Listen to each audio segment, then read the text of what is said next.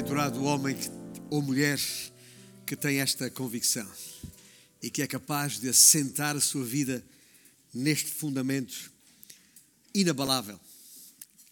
Ah, principalmente nos tempos que estamos vivendo e nestes últimos dias em particular, quando os títulos das primeiras páginas de praticamente todos os órgãos de comunicação social, audiovisuais ou escritos, têm sido especialmente preocupantes, assustadores até.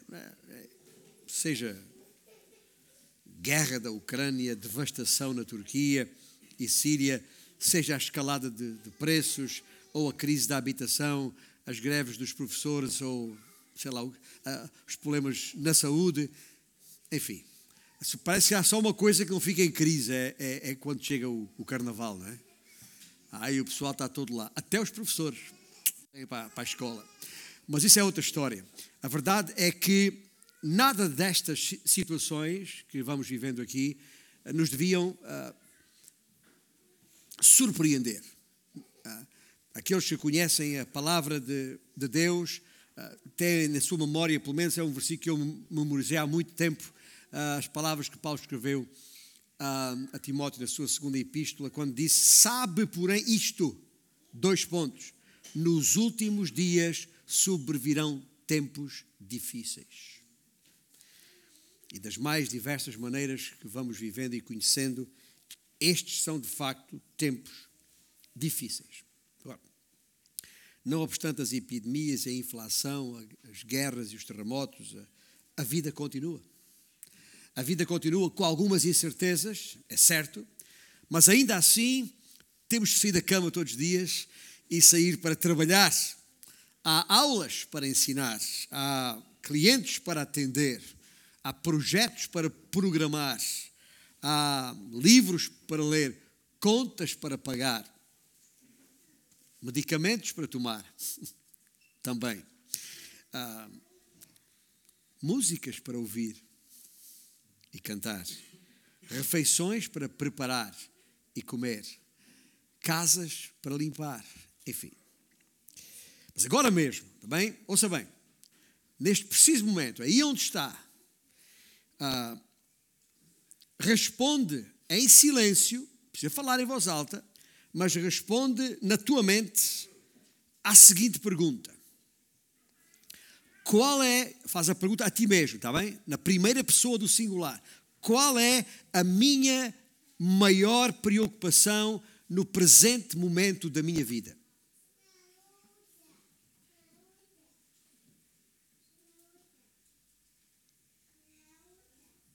Estou a fazer pausa para, para, para, dar tempo para responder a essa pergunta na tua mente. Qual é a minha maior preocupação no presente momento da minha vida? Não sei, nem, nem poderia saber o que, te, o que te veio à mente. O que é que foi isso que identificaste como a tua principal preocupação? Mas sei uma coisa: Apesar da difícil conjuntura nacional e internacional de que referi há pouco, na maior parte dos casos, para não arriscar os 100% dos casos, a tua primeira preocupação, aquilo que veio à tua mente no preciso momento em que faço a pergunta, está relacionada com a tua vida pessoal e ou familiar.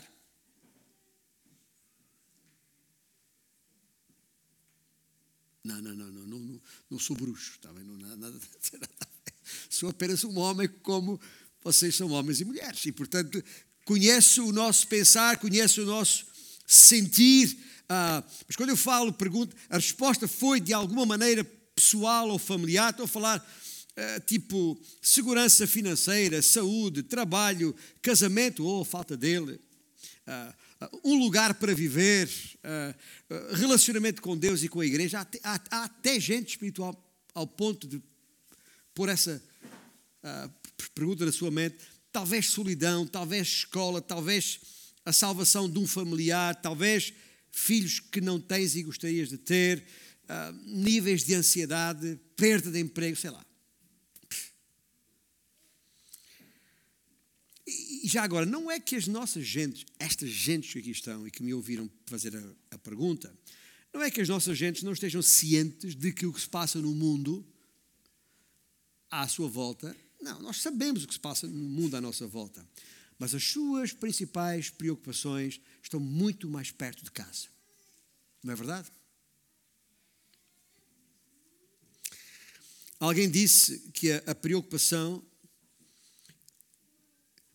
é o juro pago por aqueles que pedem o empréstimo de problemas. A preocupação é o juro pago por aqueles que pedem empréstimo de problemas. Uma, uma outra pessoa que, que, que ali eh, definiu a preocupação como um fino um fino pingo de medo a gotejar na mente. Ah, imagina um finíssimo pingo de, de medo a gotejar na mente. Ah, alguém definiu isso como preocupação. Mas acho que todos estamos de acordo que, de uma maneira geral, o nosso maior medo talvez seja o medo de morrer. Ah, pelo menos o autor da Epístola aos Hebreus, no seu capítulo 2, versículo 15, dá-nos conta de que Cristo veio para livrar aqueles que, e cito, pelo pavor da morte, estavam sujeitos à escravidão por toda a vida. Mas eu quero dizer-vos uma coisa: não é apenas o medo de morrer que aflige, é a ideia de deixar esta vida com alguma coisa por fazer. O que me leva a pensar que para muita gente viver e ou morrer causam o mesmo tipo de sofrimento. Como é que podemos nós vencer esse medo? O medo daquilo que nos possa acontecer no futuro, mais próximo, mais distante. Com todos esses sinais de alarme diante de nós, um, tanto nacionais como internacionais. Como é que podemos passar do modo uh, recear para o modo confiar? Como fazer essa viragem? E é para nos responder a essa pergunta, que, a essa ordem de questões, que vamos ao encontro, vamos conhecer mais de perto uma jovem, e vou citar o, o texto bíblico, uma jovem bela, de boa aparência e formosura. Estou a falar, pelo menos é assim que o autor do livro que tem o seu nome a descreve, no capítulo 2, versículo 7. Estou a falar de Esther. Esther. Uma Bíblia pode já ah, abrir ali neste livro. Estamos a voltar atrás na ordem dos livros da Bíblia, antes do livro de Salmos, antes do livro de Jó, tá? mas estamos cronologicamente na parte final do Velho Testamento. E uh, Esther, Esther é um nome persa que significa estrela. Uh, ela tem um nome judaico, uh, Adassa. Adassa, que quer dizer murta ou morteira, que é um arbusto, um arbusto grande, de grande porte, pode atingir 5 metros, é, parece uma árvore, mas é um arbusto. E vamos assim ao encontro do 36º respigo a respeito do Messias, em mais um dos 39 livros do Velho Testamento que temos vindo a considerar por ordem cronológica. Esther é o seu nome. E apesar dos acontecimentos ali descritos terem ocorrido há cerca de 25 séculos atrás, muito tempo já, a história da extraordinária coragem daquela jovem mulher nos mostra o caminho certo para uma vida livre de medos, medos angustiantes quanto ao futuro que nos espera. No caso dela, estava em causa a perspectiva de, do aniquilamento de todo o seu povo, incluindo ela, claro está. Vamos ler em Esther, capítulo 4 os versículos aqui escritos. Não sei se o autor foi Mordecai, uma das personagens principais, ou não, não sabemos quem foi, pouco importa. Estas são as palavras escritas no início do versículo do capítulo 4 do livro de Esther. Quando Mordecai soube tudo quanto se havia passado, e este tudo quanto se havia passado foi um, uma conspiração liderada por um tal de Amã, como vamos ver, para aniquilar, para extinguir o povo judeu. Quando Mordecai uh, soube de tudo quanto se havia passado, rasgou as suas vestes e se cobriu de pano de saco e de cinza, e saindo pela cidade, clamou com um grande e amargo clamor. E chegou até à porta do rei, porque ninguém vestido de pano se podia entrar pelas portas do rei. Chegou só até às portas, em todas as províncias aonde chegava a palavra do rei e a sua lei, havia entre os judeus grande luto, com, com jejum e choro e lamentação, e muitos se deitavam em pano de saco e em cinza. Então vieram as servas de Esther, rainha, rainha daquele reino. Vieram as servas de Esther e os eunucos e fizeram-na saber com o que a rainha muito se doeu e mandou roupas para vestir a Mordecai e tirar-lhe o pano de saco.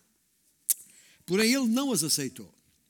Então Esther chamou a Ataque, um dos eunucos do rei, que este lhe dera para a servir, e lhe ordenou que fosse a Mordecai para saber o que era aquilo e o seu motivo. Saiu, pois, Ataque, quase me apetece dizer ao ataque, à praça da cidade para encontrar-se com Mordecai à porta do rei. E Mordecai lhe fez saber tudo quanto lhe tinha sucedido, como também a quantia certa de prata que Amã prometera pagar aos tesouros do rei pelo aniquilamento dos judeus.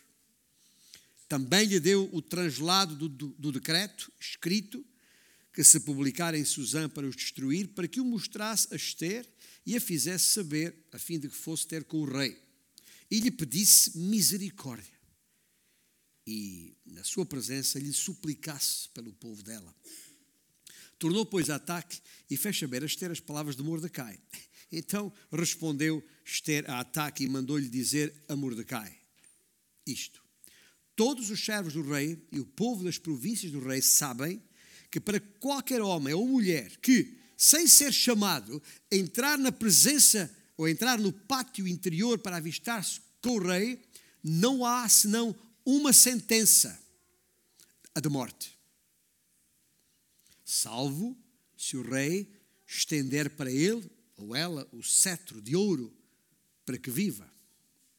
E eu, Esther, nestes 30 dias, não fui chamada para entrar ao rei fizeram saber a Mordecai as palavras de Esther. Então lhes disse Mordecai que respondessem a Esther. Agora, está a ver? Leva o recado de volta. Não imagines que, por estares na casa do rei, só tu escaparás entre todos os judeus. Porque, se de todo te calares agora, de outra parte se levantará para os judeus socorro e livramento mas tu e a casa de, de teu pai perecereis. E, já agora, quem sabe se para conjuntura como esta é que foste elevada a rainha? Então disse Esther que respondessem a Mordecai: Vai Ajunta a todos os judeus que se acharem em Suzã e jejuai por mim, e não comais nem bebais por três dias, nem de noite nem de dia. Eu e as minhas servas também jejuaremos. Depois irei ter com o rei, ainda que é contra a lei. Se perecer, pereci. Então se foi Mordecai e tudo fez segundo Esther lhe havia ordenado. Nosso Deus Obrigado pela tua palavra. A riqueza do seu conteúdo, a força que, de ensino que deverá ter nas nossas vidas. Pedimos que o teu Santo Espírito em nós assim faça, para que de facto percebamos o que nos queres ensinar a partir desta história. E isso fazemos em nome de Jesus. Amém? Estes acontecimentos uh, estão neste livro, todos nos, nos capítulos, uh, abrangem um período de mais ou menos 10 anos, tá? entre o ano 483 e 473 a.C. E tudo isto acontece durante o reinado de um, de um tal Xerxes, Xerxes I, rei da Pérsia, também chamado Assuero, o rei da antiga Pérsia. A Pérsia é hoje o Irão? O Irã.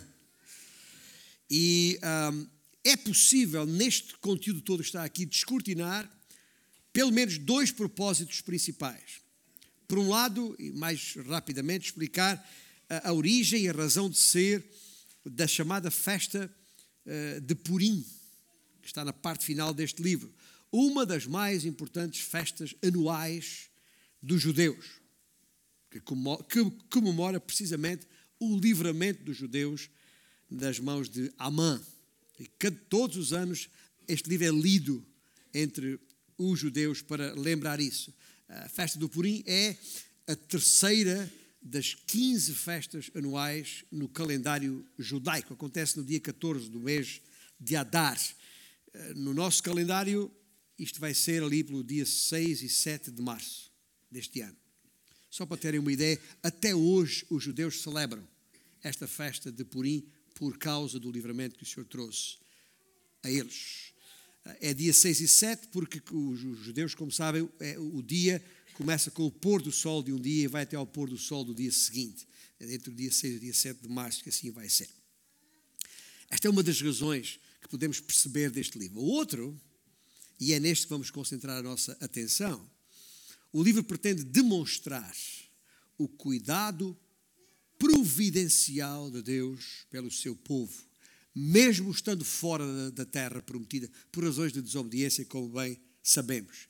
E especialmente durante este tempo chamado, como já definimos antes, o tempo dos gentios, aquele período da história durante o qual os assuntos de Israel passaram a estar sob domínio, sob controle eh, dos gentios. Ou seja, desde a destruição de Jerusalém, em 586, até à futura volta de Cristo à Terra para estabelecer o seu reino. Portanto, ainda estamos nesse período, Cristo ainda não voltou. Há quem acrescente um terceiro propósito para este livro, que tem a ver com a relação entre judeus e gentios, por causa do antissemitismo que bem conhecemos, o que não admira, dado o grau de hostilização e perseguição que as nações, em geral, incluindo Portugal, especialmente durante a Idade Média, uh, infligiram sobre os, os judeus através dos séculos. Com o mesmo propósito do Amã desta história, a extinção da casa de Israel. Algo, obviamente, nunca conseguido. Digo, obviamente, porque impossível. Nenhum homem ou nação poderia alguma vez pôr em causa o plano soberano de Deus. E nós, cristãos, que temos as Escrituras, do Gênesis ao Apocalipse, e sabemos o futuro de Israel, devemos, eu diria, temos o dever de aplicar tolerância zero a toda e qualquer tipo de hostilidade contra Israel. Estou a falar Israel, não necessariamente os políticos em Israel, mas a casa de Israel todo tipo de hostilidade antijudaica. Na verdade, esse é o grande ponto teológico deste livro. Por toda a história e através da sua providência, Deus sempre cumpriu e cumprirá as promessas associadas à sua aliança. Está bem? E essa verdade deve ser aplicada, e, ou melhor, assimilada primeiro e aplicada depois a cada uma das nossas vidas. Hoje, aqui e agora, onde a providência de Deus não deixará de se fazer sentir. No nosso dia a dia, quer disso tenhamos consciência, quer não. Israel, tão pouco, nem todos os israelitas tinham disso consciência. Infelizmente, nem, muito, nem todos os filhos de Deus têm disso consciência em termos do nosso dia a dia. E essa é a maneira correta de abordar este livro com todos os seus factos e personagens. É uma verdade histórica insufismável, evidente. inquestionável, indiscutível. E outros ins que quiser acrescentar aqui. Há pouco vos disse que íamos ao encontro do 36º respigo a respeito do Messias em mais um dos 39 livros do Velho Testamento. Disse, não disse? Só que não. Desde o dia 15 de maio do ano passado, quando vos falei do primeiro respigo do Messias, a semente, em Gênesis 3,15, e até ao passado domingo, que vos tenho apresentado um título messiânico em cada um dos 35 livros do Velho Testamento já referidos, e assim que pretendo continuar a fazer nos últimos três que ainda faltam, uh, nos próximos domingos. Mas hoje, em particular, não dá. Nós não podemos ir ao encontro do nome, porque o nome não está. Não está lá, em Esther, no livro de Esther. Todos já ouvimos falar no, no no Deus desconhecido, né? O Deus desconhecido dos atenienses, lá em Atos capítulo 17, ah, e que Paulo teve o cuidado de aproveitar aquela, aquela estátua, do, aquele lugar do Deus desconhecido para lhes dar a conhecer o verdadeiro Deus naquela que foi a chamada segunda viagem missionária. O autor do livro de Esther nos deixa perante um Deus anónimo em vez de desconhecido, anónimo. Ou seja, sem nome. Eu não sei se sabia disto, também, tá mas se, o livro de Esther é o único livro da, em toda a Bíblia onde o nome de Deus não é mencionado. Por muito que procures, está bem? Não encontrarás neste livro a palavra Deus ou Senhor. E é a razão porque alguns acham que o livro não é inspirado, porque acham que nem devia fazer parte das Escrituras. Porém, é verdade que o nome não está lá, porém a sua presença faz-se sentir em toda a linha e até nas entrelinhas, se quiser. E o seu trabalho, a obra de Deus, é evidente, é mais do que evidente em cada facto ali narrado. Estes Mordecai e aquela Esther e os judeus ah, ali criam em Deus. É impossível ler o livro de Esther sem perceber a presença de Deus e sem tomar a consciência da revelação da sua providência providência para com o bem-estar e proteção do seu povo. Na verdade, é precisamente por Deus se apresentar anónimo, ou seja, sem que o seu nome seja mencionado, que o livro se revela o mais expressivo exemplo bíblico da providência de Deus. Parece que não está, mas está. À semelhança do livro Ruth, já agora o livro de Esther, é uma ilustração de uma grande revelação. Enquanto o livro de Ruth, que já falámos lá atrás, ilustra redenção, Esther ilustra providência. Mas num e noutro livro, curiosamente, o principal personagem é uma mulher. E não se trata de um acaso, nem é por mero acaso que eu refiro. Deus usou mulheres em momentos cruciais da história. E podíamos citar muitas, Débora, desde Débora até Priscila, sei lá, entre outras. E eu estou a dizer isto porque isto é revelador da importância da mulher na execução do propósito de Deus. E alguns ficaram até agora com as antenas todas ligadas, porque este pastor é conhecido ah, como. Ah, ah, algumas pessoas acham que eu não, não dou valor à mulher, que a mulher não, não prega, não, não lidera, não isto, não aquilo. Não. Este homem apenas tem a responsabilidade de aplicar a palavra de Deus tal como ela está escrita, e de facto é a nossa convicção diante das, das, das Escrituras que a liderança das igrejas foi dada por Deus aos homens e não às mulheres. Apenas isso. Isso não significa que a mulher não é importante, que a mulher não tem um papel crucial na vida da igreja. E nós, homens, que temos o privilégio de ter grandes mulheres, sabem muito bem disso. E é importante que isso fique claro, e é por essa razão, como disse, não é por acaso que eu estou a fazer esta referência, para que conste, para que conste. É talvez, dito isto, eh, e voltando à, à ideia principal deste livro, que é a ideia de providência. Providência é um termo que tem sido muito abusado e nem, nem sempre bem interpretado, até por muitos dos chamados cristãos. Providência significa previdência. Providenciar é prever, antever, antecipar as coisas da vida antes que aconteçam. Por isso é que nós temos as caixas de previdência, ou tínhamos. Está muito confuso aí essas coisas agora. a primeira foi criada em Portugal em 1929, veja lá quanto tempo foi isto. Mas qual é o objetivo das caixas de previdência? É prover sustento para uma aposentação no futuro. E quantas dúvidas se têm levantado, especialmente nos últimos tempos, a respeito da capacidade dos homens de garantirem isso.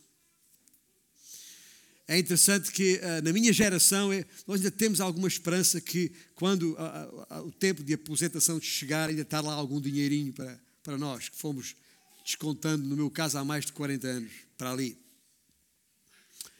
Mas as gerações mais jovens já estão preocupadas com isso, porque não há garantias nenhumas. Agora, os políticos até chegaram ao cúmulo de dizer ah, os imigrantes são bem-vindos porque para eles contribuírem para esta previdência ali assim. Que, que, que baixeza, como se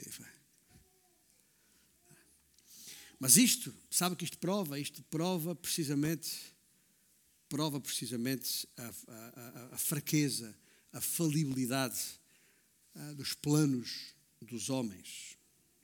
Ora, Deus não é assim. Quando falamos da providência de Deus, estamos a falar de algo seguro. Porquê? É simples, porque Deus é Deus e nós não. Somos falíveis e os nossos poderes de previsão são limitados. Como está escrito, e vou citar Provérbios capítulo 27, não te glories no dia de amanhã, porque não sabes o que trará à luz. Mas Deus pode porque Ele é soberano, perfeito e presciente. Ele sabe e faz todas as coisas. E essa é a base da doutrina da providência de Deus. O Senhor possui e exercita poder absoluto sobre todas as obras das suas mãos. Ponto. Ou seja, uma, uma que é uma verdade, aliás, expressa no Salmo 11, ah, onde destaca o versículo 4, diz: O Senhor está no seu santo templo, nos céus tem o Senhor o seu trono, os seus olhos estão atentos, as suas pálpebras, gosto disto, as suas pálpebras sondam os filhos dos homens. E o livro de Esther, que está diante dos nossos olhos, e a, e a história ali contida é uma perfeita ilustração da providência divina. nem foi sequer necessário o autor referir o nome de Deus, pois a sua mão é evidente em toda a narração. Foi um teólogo do século XX, sim, uh, um tal de Vernon McGee, que definiu assim providência, e vou citá-lo uh, com uma tradução da minha responsabilidade. Providência é a mão de Deus enquanto luva dos eventos humanos. Quando Deus não está ao volante, está no banco de trás. Já experimentou isso? Ter, estar ao volante, ter alguém do banco de trás a, tipo, a dizer como é que se faz. É o treinador que orienta do banco. Providência é o leme, o leme invisível porque submerso no comando do barco. Ou o, o, o, o, o homem que está no leme durante o turno da noite. Está sozinho ali, não está mais ninguém, mas está ali. O livro de Esther revela-nos, uh, pelo menos, uh, três coisas a respeito da providência divina que gostaria que guardássemos nesta manhã. Primeiro, revela-nos que a providência divina tem um método. Mostra-nos que, ainda que não reconheçam a presença de Deus, Ele está sempre operante. Os judeus pareciam estar em perigo de vida, estavam seguros e não sabiam. Só que não, não, não sabiam. Deus não só domina sobre as, as principais matérias da vida, como também usa as coisas aparentemente mais triviais da vida para cumprir os seus propósitos, mesmo que não nos apercebamos disso. Nenhuma pessoa ou detalhe da vida escapa ao controle de Deus e para o seu propósito. É isso que já agora Paulo escreveu em Romanos 8, 28, quando diz que todas as coisas contribuem, cooperam juntamente para o bem daqueles que amam a Deus. Tem nada a ver com, com conosco em particular. Tem a ver com usar as nossas vidas, sim, para que o seu propósito, a, a glória e a imagem de Cristo Jesus, como bem ele explica nesse mesmo capítulo 8 de Romanos, seja definida e cumprida. Ah, um outro, um outro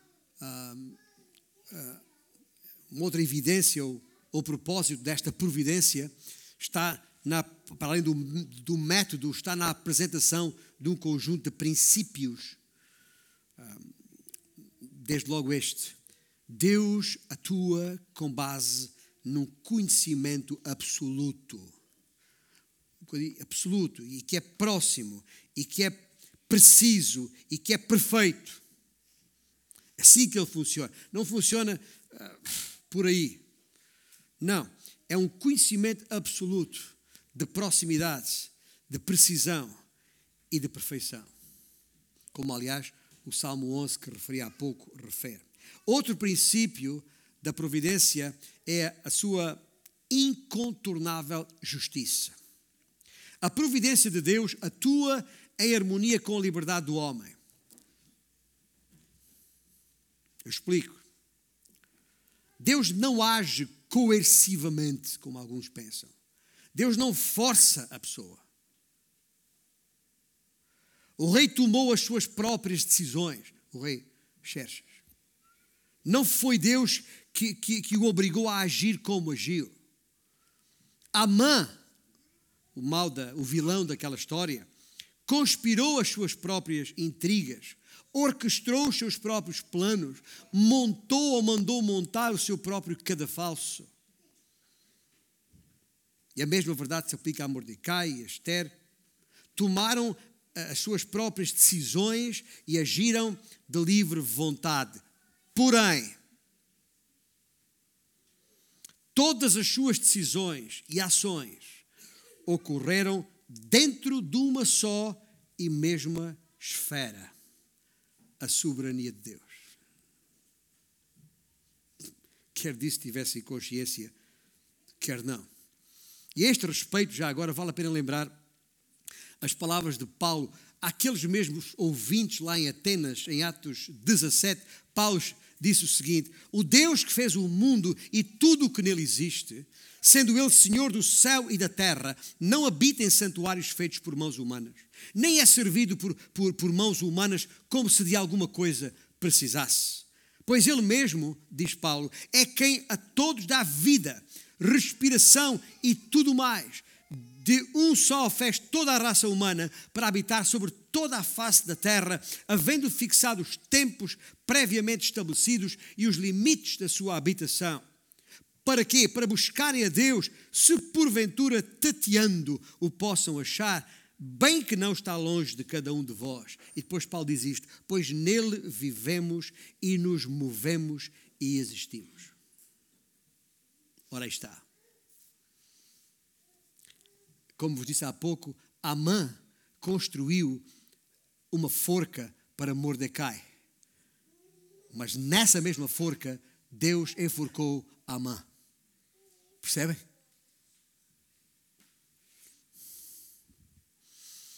E há ainda um terceiro princípio de, da providência de Deus evidente aqui, que é o seu poder absoluto. Deus é tão grande que pode conceder às pessoas verdadeira liberdade, sem que isso o impeça de levar as coisas pelo caminho que ele quer. Isto que é, isto, isto, é, isto que é difícil de, de, perceber. Esta é uma verdade que temos dificuldade, e os teólogos ao longo dos séculos da, da Igreja têm tido dificuldade em compreender isto na sua plenitude. Mas há uma coisa que eu sei: nós não podemos confinar a revelação dentro da razão, como muitos homens quiseram fazer no período do racionalismo. E ainda até hoje. A filosofia é o que é razoável mas a revelação está para além da razão. Não é que seja irracional, não, não, é, não é isso. Simplesmente transcende a razão. Tentar conter toda a realidade dentro da razão é como tentar pôr o Oceano Atlântico dentro de um jarro de água. Pode tentar. Há muita coisa que só Deus conhece. Aliás, Deuteronômio 29, 29 diz exatamente isso. As coisas encobertas pertencem ao Senhor. Por fim, e depois do, do, método e dos princípios, há uma terceira coisa que o livro de Esther revela, que são os resultados. Os resultados dessa providência. Dois possíveis ao nível humano e um infalível ao nível divino. Isso nos leva diretamente para a exortação final desta manhã. Ao nível humano é simples e linear. Primeiro, aqueles que reconhecerem a providência de Deus obterão grande confiança e coragem. E lembre-se do que estamos a falar desde o início, as, os medos da vida. E, obviamente, os demais, os que não reconhecerem a providência de Deus, acabarão por entrar em pânico e sofrer punição. Os exemplos de Esther e Mordecai, por um lado, e de de Amã, por outro, são muito óbvios. Ao nível divino, o resultado da sua própria providência será infalível e inevitavelmente a conclusão do seu propósito final primeiro e último. E por isso, Mordecai diz a Esther, no capítulo 4, que lemos há pouco, no versículo 14, naquela conversa, troca de conversa com ela: Olha, Esther, se não nos ajudar, se não nos quiseres ajudar, Deus vai ajudar-nos por outra via. Percebe? Para logo a seguir a desafiar. Quem sabe se para esta conjuntura Deus te levou rainha? Já paraste para pensar nisso? Pondera Pondera, Esther, pondera por um pouco nestas palavras. Esther, não te esqueças onde estavas. Estavas lá no harém, entre muitas outras mulheres, comendo a mesma comida, vestindo as mesmas roupas, recebendo o mesmo treinamento, a mesma formação. Ah, estavas ali entre elas e, e, e agindo como as demais. Ninguém sabia que tu eras judia sequer. Esther, pensa, diz o tio Mordecai para ela. O que é que levou o rei a escolher-te? Achas que foram os teus lindos olhos? Gente, o harém de um rei só tem mulher bonita. Acho eu. É. Ou, ou, achas que era pela, pela, pelas lindas uh, curvas do teu, do teu corpo? Esquece lá isso. A mensagem de Mordecai não podia ser mais clara. Esther, estás assentada onde estás porque és a rainha. Tens tudo, estás no topo. Tens privilégios que mais ninguém tem neste reino. Pensas que isso aconteceu por acaso? Pensas que foi mera coincidência? Esther, estás aí porque Deus te colocou aí. E sabes porque é que Deus te colocou aí? Já agora. Para que no momento crucial da história a palavra te fosse dada e o teu povo fosse libertado. Foi por isso que Deus te colocou ali, porque era essa a vontade de Deus.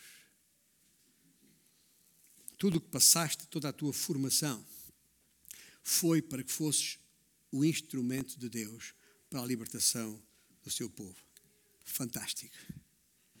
Para pensar comigo. Que perspectiva das circunstâncias da vida esta. Que maneira de entender a obra de Deus. Esther, quem sabe se para conjuntura como esta é que foste levada a rainha? Para um momento tão crucial da história como este. Um momento único na história. E por isso os versículos 15 e 16 que lemos revelam a resposta de Esther que fez saber ao tio Mordecai: Vai, ajunta a todos os judeus que se acharem em Suzã, jejuai por mim, não comais nem bebais por três dias, nem de noite nem de dia. Eu e as minhas servas também jejuaremos. E depois, ela diz: Irei ter com o rei, ainda que seja contra a lei, e se perecer, pereci Há para perceber aqui o princípio em causa e o respectivo resultado. O apelo de Mordecai assentava num princípio básico, tão básico quanto isto: quanto maior o privilégio, maior a responsabilidade. Parece básico. Quanto mais tens, mais contas terás de prestar. Quanto mais Deus te conceder, nesta vida, maior é a tua responsabilidade no seu reino. O que esta história da antiguidade nos ensina sobre a maneira como enfrentar este futuro que se apresenta sombrio, nebulado, eh, duvidoso, etc. O que esta história nos tem a apresentar é isto e tão simplesmente isto. É verdade, o mundo em que vivemos não é seguro. Coisas más acontecem na vida de gente boa por vezes são momentos aleatórios de tragédia, como, como temos visto, outras vezes o próprio mal, o inimigo e gente má por ele controlada conspirando contra nós. Pode acontecer lá no trabalho, na família, na igreja, onde quer que seja. Mas também aprendemos que não há meras coincidências na vida. Podes não chamar-te Esther e não ser rainha. Podes chamar-te António, como eu, ou qualquer outro nome. Mas estás onde estás porque Deus te quer aí. Talvez, talvez não sejas uma rainha em terra estranha, mas seja qual for a posição aqui, a mão de Deus não é estranha ao lugar onde colocou. E onde estás, tens um alto cargo. Uma posição na vida que exige de ti a defesa da causa de Cristo aqui. No final do dia, temos de fazer como Esther fez. Orou, jejuou, procurou o Senhor para que, chegada a hora, quando é preciso fazer a coisa certa, por mais difícil que seja, chegada a hora, está lá. Estás lá. Sem estar preocupado ou preocupada com o resultado, pois esse não é da tua responsabilidade. Esse pertence a Deus. Não é para estar preocupado com os resultados, é para estar ocupado em obedecer. Haja o que houver. E isso é exatamente isso que Esther quis dizer quando disse: se parecer, pareci. E daí? E aqui está a evidência solene da fé desta mulher, que é digna de referência. Se não conhecias até agora o, o, o, o verdadeiro significado de, de, da palavra coragem, está aí. E deixa eu dizer uma coisa a este respeito. Não há pessoa mais livre do que aquela que não tem medo de morrer. Porquê? Porque só a pessoa que não tem medo de morrer é que tem a liberdade de servir o Senhor fazendo o que Ele mandar, seja o que for.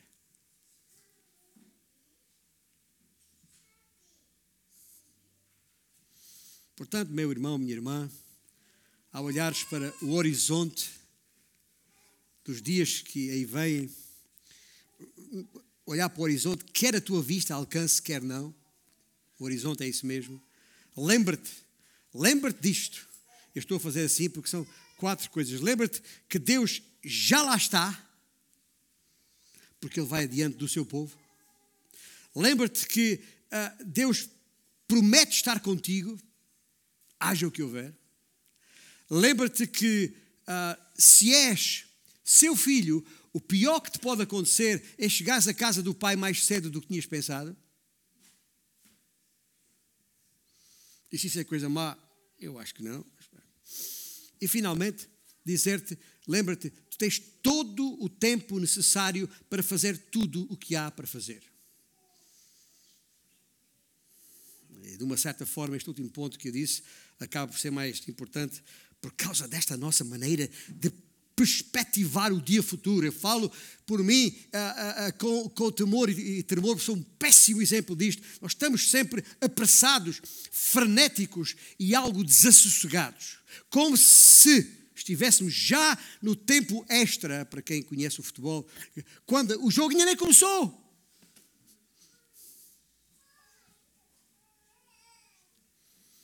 Seja o que for que aí vem, podemos estar certos de que teremos à nossa disposição todo o tempo do mundo e todas as forças e toda a sabedoria necessárias para fazer exatamente o que Deus quer que façamos no tempo que Ele tem reservado para o fazermos. Não, não, não mal interprete, não estou a dizer que está garantida a realização dos meus sonhos, né? daquilo que eu sempre sonhei. Da, da, não, não, não. Convém não esquecer que vivemos num mundo em queda livre. Está bem? Portanto, os pés no chão. E as coisas, nem tudo corre como esperamos, ou como gostaríamos. Mas porque temos esta confiança de que o Senhor vai providenciar tudo o que realmente precisamos. Sublinho, realmente precisamos, porque nós achamos que precisamos de muita coisa que realmente não precisamos, quando realmente precisamos. E eu volto a sublinhar realmente, para cumprirmos a Sua vontade nas nossas vidas. A não ser Deus, ninguém sabe ao certo o que aí vem. Esqueça lá isso. Nós nem sabemos se vamos estar aqui no, para celebrar o aniversário da igreja no mês que vem. Mas isso não pode ser motivo para alarme. Porquê? Porque todos os nossos medos, o Senhor interpõe um simples não temas. Não temas. Será que a coisa vai piorar? Não temas. Será que vou adoecer? Não temas. Será que vou perder o meu emprego? Não temas. Será que vou arranjar a casa que preciso? Não temas. Será que vou perder a casa que tenho? Não temas. Será que o meu filho ou filha vai ficar bem? Não temas. Será que vou ter filhos? Não temas. Será que vou perder as minhas poupanças no investimento que fiz?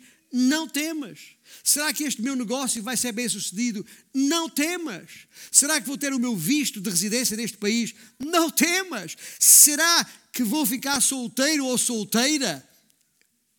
Não temas. Percebem o que eu estou a dizer? E a lista é uma lista infindável. É verdade, todos nós estamos sujeitos a qualquer dessas eventualidades que eu alistei agora, mas a palavra do Senhor permanece: não temas. O mesmo Deus que está conosco hoje estará conosco amanhã. A igreja não pode alinhar neste pessimismo reinante na sociedade. Nós temos sempre um grande futuro diante de nós. Sabe porquê? Porque temos sempre um grande Deus adiante de nós. Pelo que, homem de Deus, mulher de Deus que me ouve nesta manhã, levanta essa cabeça, puxa os ombros para trás. Bem? Põe esse sorriso no teu rosto, embrulha todos os teus medos e lança tudo sobre ele, Jesus. O provedor. Olha, afinal, acabei de inventar um nome para o Messias hoje. O provedor. Pois ele proverá. Não foi ele que disse? Exultação de Pedro, lançai sobre ele toda a vossa ansiedade, porque ele tem cuidado de vós. Tal como Deus prometeu a Israel, já está hoje, porque Israel é futuro, para nós está hoje ao nosso alcance. Tal como prometeu a Israel que um dia estaria com eles. Já prometeu isso a nós. Quando os mandou, quando os mandou ir por todo o mundo, o que é que ele disse? Estarei convosco todos os dias. Quando disse: Vou para o Pai, mas não vos deixarei órfãos. E por aí fora, podíamos citar muitas. Que promessa esta a do Senhor?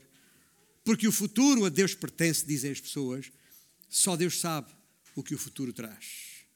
Assim, se a nossa confiança estiver no Senhor, podemos avançar por esse futuro adentro, sem medo. Deixe-me fechar com esta pergunta muito retórica. Haverá caminho conhecido mais seguro do que o caminho só conhecido pelo Senhor? Deus não depende de nós para coisa nenhuma. Mas vai lá saber-se porquê. Decidiu usar-nos. Mas para isso, precisamos descansar nele. E não em nós mesmos.